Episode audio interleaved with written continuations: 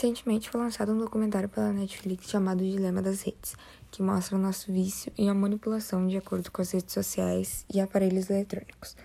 O principal motivo do documentário é mostrar que os aparelhos controlam quase tudo em nossas vidas ultimamente.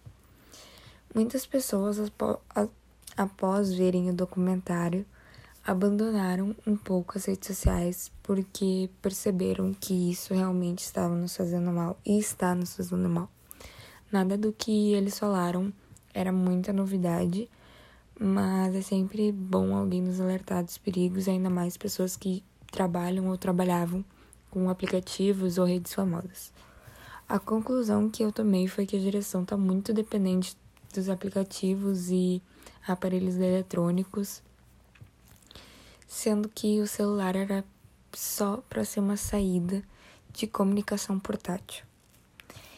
Uh, um exemplo muito grande de uma coisa positiva que os aparelhos eletrônicos, principalmente os celulares, fizeram pra gente foi agora na pandemia que a gente tá conseguindo falar com a nossa família, nossos amigos e também trabalhar de casa uh, estudar de casa, fazer trabalho de casa, tudo a partir de um aparelho.